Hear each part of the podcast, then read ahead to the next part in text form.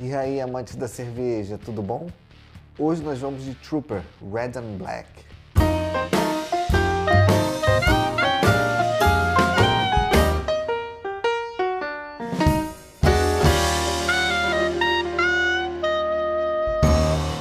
Dando continuidade a essa saga de cervejas da Robinson's Brewery, inspirada no Iron Maiden, hoje nós estamos aqui com uma Porter, uma English Porter, um estilo de origem literalmente portuária, o estilo criado pelos estivadores ingleses, um autêntico estilo da escola britânica.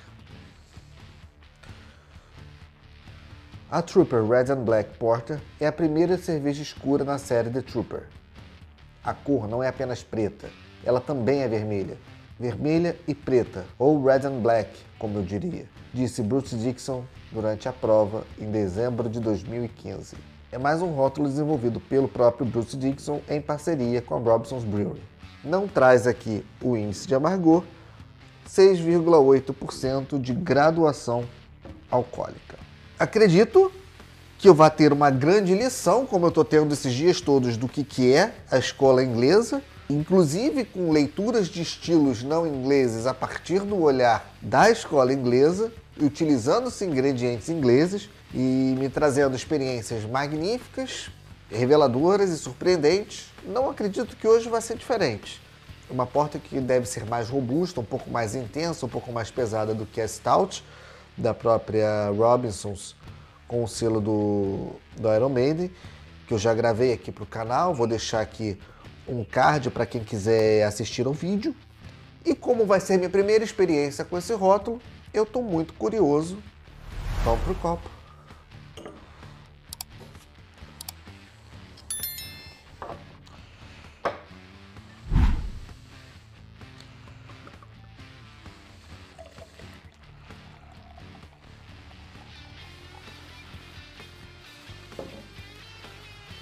Red and Black. Sem luz, ela é uma cerveja preta, bem preta. Contra a luz, ela é de um vermelho tão fechado, com brilho rubi, que é fascinante. Ela é Red and Black. Espuma bege, bem clara, quase branca, de boa formação, não, de média formação. Não muito boa retenção, bolhas grandes, não muito cremosa. Aroma de malte torrados.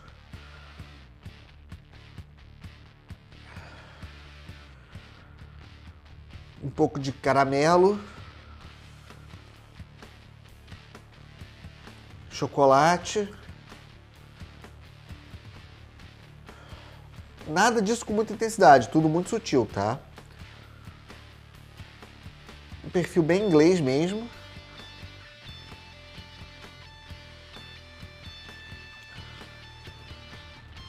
perfil de lúpulo inglês, aquela pegada mais terrosa. Mas o malte em primeiro plano. E também aquele perfil de malte mais britânico mesmo, malte mais inglês mesmo. Incrível. Eu estou fascinado pela cor. A espuma se dissipou completamente. Aparentemente tem baixa carbonatação, o que é normal nas cervejas inglesas.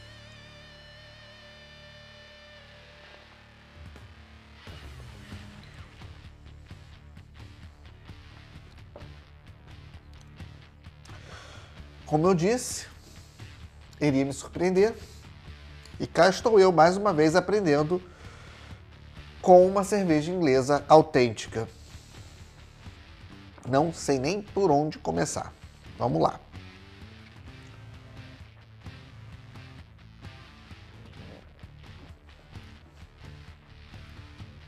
Ela começa como uma porter tradicional, aquelas notas que vão para o café e para o chocolate, dando lugar principalmente a torrefação do café. O fim de boca é bem tostado, bem torrado. E seca, extremamente seca, extremamente seca.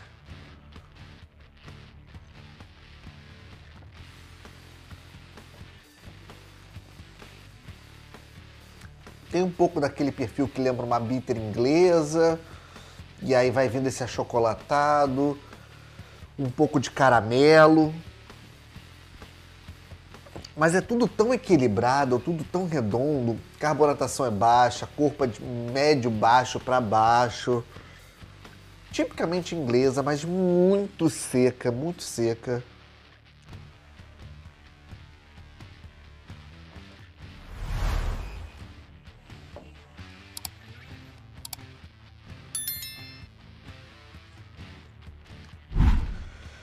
Puxa sempre o próximo gole, né? E é realmente isso.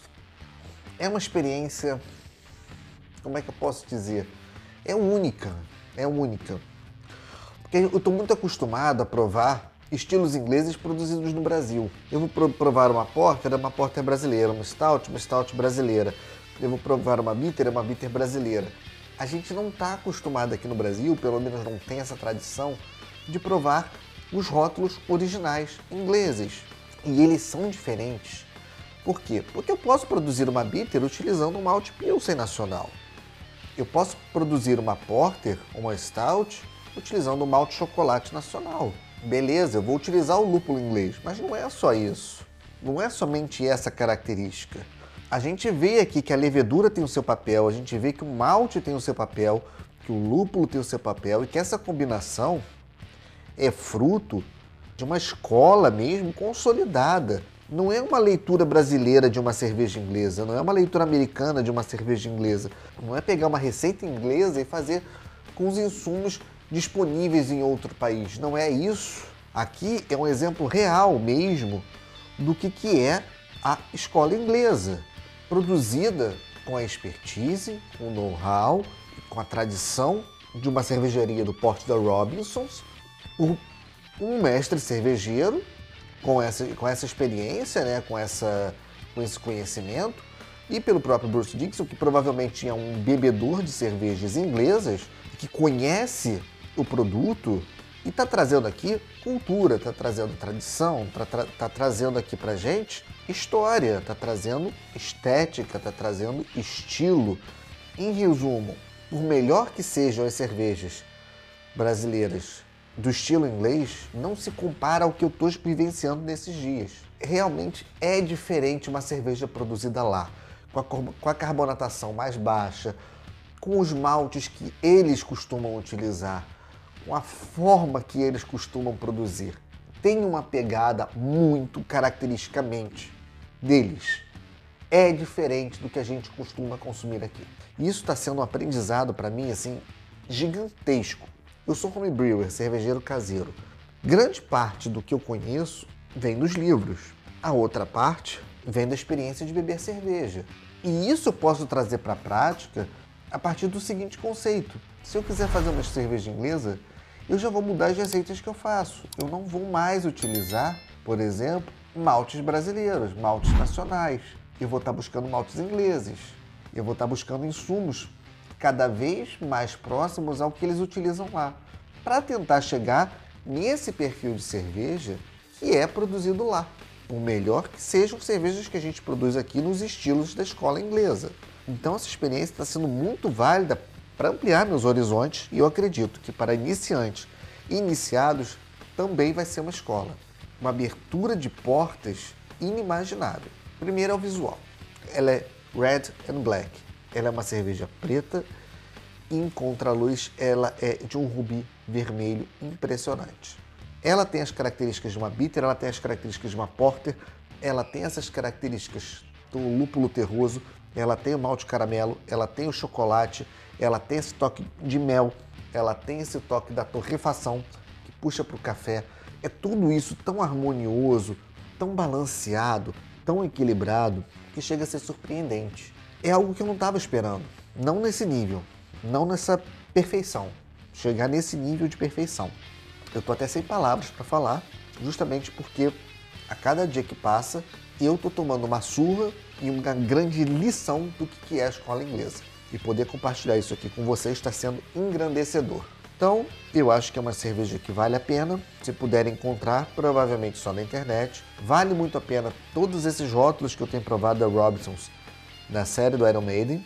está me ensinando o que a escola inglesa e eu acredito que da mesma forma que está ensinando a mim, vai ensinar a todos que estão assistindo. Saúde!